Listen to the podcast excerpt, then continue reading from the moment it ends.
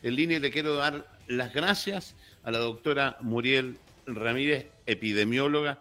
Querida doctora, ¿cómo está usted? Buenos días. Hola, buenos días, Roberto. ¿Cómo están ustedes? Yo Muy bien, más o menos, la verdad. ¿Ah? Más o menos, más o menos nomás digo. ¿Por qué? Eh, bueno, porque esto se veía venir y, y la verdad es que es súper lamentable lo que está ocurriendo. Eh, mis colegas están en este momento en una situación muy difícil de tener que decidir a quién hospitalizar y a quién no. Eh, Santiago o la región metropolitana ya llegó a eso, doctora. ¿Está ya en, esa etapa? Están en esa etapa, efectivamente están en esa etapa. Eh, lo que yo he podido eh, comprender de, de, los mensajes que me llegan de mis compañeros de generación en Santiago y y lo que he escuchado en radio, porque yo la verdad no veo televisión, eh, dice efectivamente eso, eh, las unidades de cuidado intensivo están eh, ya a más del 100% porque se han habilitado camas críticas en, en pabellones, en pasillos. Incluso en, pediatría. Unidades. ¿Ah? Incluso, en pediatría, se han habilitado camas críticas para adultos mayores para adultos en general. Y, sí, para adultos bueno, en general. La verdad es que también han fallecido eh, personas jóvenes, que es algo que a lo mejor eh, no se había esperado y, está ocurriendo también. Eh, recién escuchábamos la entrevista, no sé si tuvo la posibilidad de escucharlo usted, al doctor Tomás Regueira. y él fue tremendamente claro en eso. Ojo, no se confíen porque eh, está muriendo gente joven. Eh, uno se queda con la impresión, doctora, de que, claro, eh, la gente que se está muriendo son adultos mayores, con enfermedades de base, pero no está siendo así. Así es. Hay, hay personas jóvenes que, que lamentablemente también han sido afectadas y están falleciendo, y muchas veces incluso sin síntomas respiratorios. Al parecer, es eh, una afectación eh, de otro tipo, eh, al parecer de tipo de, coagulación y trombosis, que aparece como una muerte súbita. Mm. Em, y sin síntomas respiratorios, como digo. lamentablemente no hay una información oficial de las características clínicas que tienen los pacientes como para guiar un poco a, los colegas a, poder realizar un diagnóstico adecuado eh, y solicitar el examen. Em, y, bueno, eso es falta de información en realidad porque yo entiendo que se está eh, trabajando en el momento en la urgencia y, tampoco hay eh, registros ni estudios que se estén llevando en este momento en nuestro país como para darnos una orientación en cuanto a, las características de presentación de los cuadros en, las diferentes edades, porque al parecer en los jóvenes, como digo, se ha presentado de una manera distinta. Eh, doctora, el doctor Regueira dijo, las últimas 48 horas el virus ha sido más agresivo. Eh, el virus eh, se transforma más agresivo porque cuando partió también el virus, lo vimos con un comportamiento distinto. ¿Es así? ¿Se pone más agresivo? Em, es difícil saberlo. Lo que yo sí tengo claro es que al inicio de la epidemia, eh, eh, lo he comentado también en otras oportunidades, al inicio de la epidemia eh, tocó, digamos, a gente joven, viajeros que venían del extranjero y gente de clase más acomodada de Santiago. Sí. sin condiciones de base, eh, con buena nutrición, ¿no es cierto? Eh, con una eh, buena defensa. Ah, no no es lo que ocurre en este momento en, las poblaciones de Santiago, en que hay personas, ¿no es cierto?, con mala nutrición, con malas condiciones de base, con a lo mejor obesidad, ah. hipertensión arterial, diabetes, etcétera. Entonces son situaciones que tienen, ¿no es cierto?, eh, su sistema inmunitario disminuido y por lo tanto el virus es más agresivo en este tipo de, mm. personas. O sea, más que, que el virus en sí sea más agresivo, las condiciones de las personas que están recibiendo el virus son más débiles. Por supuesto. Eso es, lo más probable que esté ocurriendo.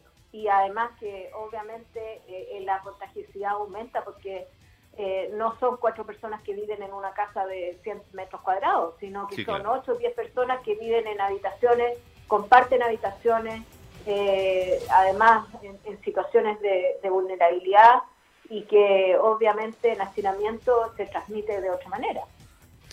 Ahora, vámonos a lo regional. Eh, yo quiero que usted me ratifique o no si nosotros somos un espejo de lo que sucede en Santiago no. Hemos ido con un incremento rápido, eh, un aumento de casos en, la región de Coquimbo importante. Yo supongo que dado los casos del CDT, el número que nos deberíamos encontrar hoy día también debería ser mayor. Eh, vamos con, cuando el doctor Regueira dice las próximas dos semanas, porque está hablando de Santiago, las próximas dos semanas serán muy complejas. ¿Nosotros qué desfase podríamos tener referente a eso, doctora? Eh, yo podría decir que un desfase entre tres semanas y cinco semanas, más o menos. Ya, eh, o sea, se, se mantendría lo mismo que, que, veníamos conversando, en el fondo. Claro, eh, sí, porque es lo que es lo que está ocurriendo ahora. Eso va, va a depender eh, de la capacidad que tenga eh, la, autoridad sanitaria, la Serenia de Salud y el apoyo que pueda tener de la atención primaria para poder eh, contener el contagio. ¿Qué significa eso? casos detectados, búsqueda de contactos, aislamiento de casos, cuarentena de contactos. Si se logra hacer eso de buena forma, acuiciosamente, eh, con apoyo de los equipos de salud de la atención primaria, podría demorar eh, y detener un poco la subida brusca que podría esperar. Es la única manera. Eso requiere equipos de salud que estén trabajando para poder contener el contagio de esa manera y testeo, que es algo que en este momento estamos con limitación. Eh, por la cantidad de test que se pueden hacer diariamente, en este momento en los laboratorios se está trabajando a toda máquina, pero eh, se está haciendo alguna parte de los procedimientos manualmente. Y eso puede que retrasa, digamos, un poco eh, la posibilidad de tener más diagnósticos. el, el, periodista Andrés Moraga, que está conmigo, le quiere hacer una pregunta, doctora. Sí, Andrés, diga. Doctora, buenos días, un gusto saludarla. Buenos días.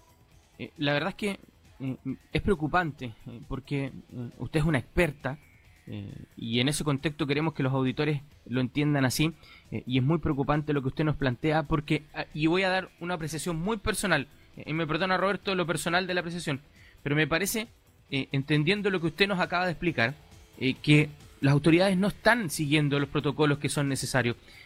sabemos porque la gente a uno lo llama, le comenta situaciones de que en espacios como en el CDT, por ejemplo, eh, no se tomaron las medidas que usted nos acaba de indicar eh, y que se siguió citando a, trabajadores a que cumplieran con sus labores, aun cuando se habían detectado casos positivos. no se hizo ese seguimiento del que usted nos plantea. acaba de llegar una información sobre otra situación en, otro en otro lugar, en un supermercado. En un supermercado. Entonces, ¿cómo hacemos? aquí me parece que eh, por todos lados estamos haciendo agua. Yo la verdad es que... Más la, después... Agrégale, perdón Andrés, la mala actitud de la gente. Además, por eso te digo, por todos lados parece que hacemos agua. Entonces, si hoy día en la mañana partí preocupado, créame que 9.25 de la mañana ya, ya la preocupación es, es otra. Bueno, eh, no sé qué quiere que le diga. Yo, yo sé que a lo mejor hay algunas personas, algunos profesionales en, las autoridades sanitarias que están tratando de hacer lo posible, pero lamentablemente eh, no, no están eh, siguiendo las orientaciones eh, que debiese realizarse. desconozco las razones, me da la impresión de que están haciendo lo que les dice Santiago. de hecho, por esa misma razón yo me retiré la semana pasada de la mesa social, porque eh, ya no hay más que hacer. Yo ya no puedo influir en esa, en esa línea y si las autoridades no escuchan, eh, ¿qué más voy a hacer? Me quedo en mi casa con mis hijos cuidándome. Es eh, preocupante porque lo que dice usted, que nosotros no, teníamos la menor idea, que se había dado un paso al costado en la mesa, eh, es preocupante porque yo no es que quiera tirarle flores, pero es una de las pocas epidemiólogas de campo que hay en Chile, una persona que sabe. claro, y si usted tiene la sensación de que se está haciendo lo que Santiago dice, que la misma sensación que tengo yo, eh, la verdad es que vamos a tener el mismo futuro que Santiago nomás, para allá vamos.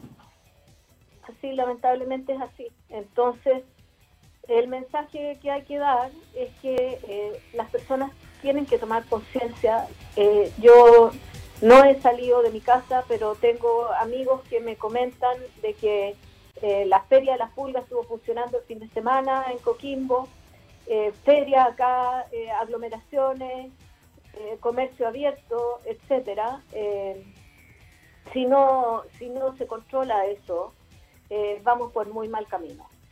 además hay que sumarle de que esta semana, a fin de la semana pasada, se conoció un estudio que hizo la OMS en relación con las medidas de distanciamiento social y lavado de manos y Chile es uno de los países que menos cumple las indicaciones de distanciamiento social y lavado de manos. Entonces, eh, no es solo que la gente salga, sino que además, si salen, no toman las precauciones. Eh, se ha insistido en eso. Y, y como, claro, como el, virus no se ve, creen que no está ahí. pero en realidad está. Y, y hay que tomarlo con precaución.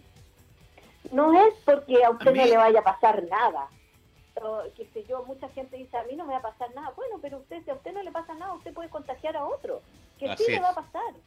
Y además, eh, lo que se ve en este momento en Santiago es que el sistema de salud no da abasto. Y lo que se trata es de hacer una cuarentena voluntaria y tomar las medidas de autocuidado para evitar un aumento explosivo de casos que vaya a saturar el sistema. Mm. Tomando en consideración que además de Santiago están trayendo pacientes para acá y que se llevaron algunos ventiladores para allá. Entonces, eh, en este momento como región estamos eh, en una situación en que podría tomarse una decisión más drástica a tiempo.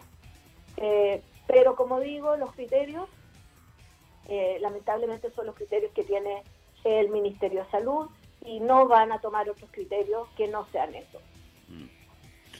Yo comparto, fíjese, como, yo como ciudadano, ¿eh? Eh, comparto eh, y comparto aparte de la responsabilidad que tienen las autoridades, la tremenda responsabilidad que tenemos los ciudadanos. Ayer escuchaba de un estudio hecho en Estados Unidos donde estamos rankeando dentro de los primeros lugares de la irresponsabilidad en comportamiento dentro de la lo que es la enfermedad, la pandemia. Entonces, bajo esos dos componentes, doctora, mal comportamiento de eh, o malas medidas o falta de endurecer medidas, más el mal comportamiento de la gente, raya para la suma, el, resultado es fatal. Claro. Eh, el tema, además, es que los equipos de salud que pudiesen hacer el seguimiento de los casos y todo, eh, bueno, habiendo demora en el testeo o habiendo eh, dificultades en, realizar los test, eh, esa situación es fatal porque las, em, los criterios que tiene el, el, Ministerio de Salud, que son las cuarentenas dinámicas, se basa en tener un buen testeo. Entonces, em, si no tenemos eso, bueno, hay que ver, habría que tomar otras medidas. Y, y como digo, al parecer no, no tienen eh, las autoridades acá locales la, la, libertad, por así decirlo, de tomar decisiones propias y siguen eh, las indicaciones del nivel central. Doctora, eh, Andrés, no sé, no sé si quieres preguntarle algo más. No, la verdad es que solo agradecerle su franqueza porque nos da la posibilidad de, de tener un reflejo un panorama mucho más claro eh, de lo que está pasando. Solo eso. Muchas gracias, doctora. un abrazo grande, doctora Muriel Ramírez, Ramírez, epidemióloga. Muchas gracias, doctora. Muy bien, Roberto, Andrés. Hasta luego. Un abrazo grande para usted. Cuídese mucho.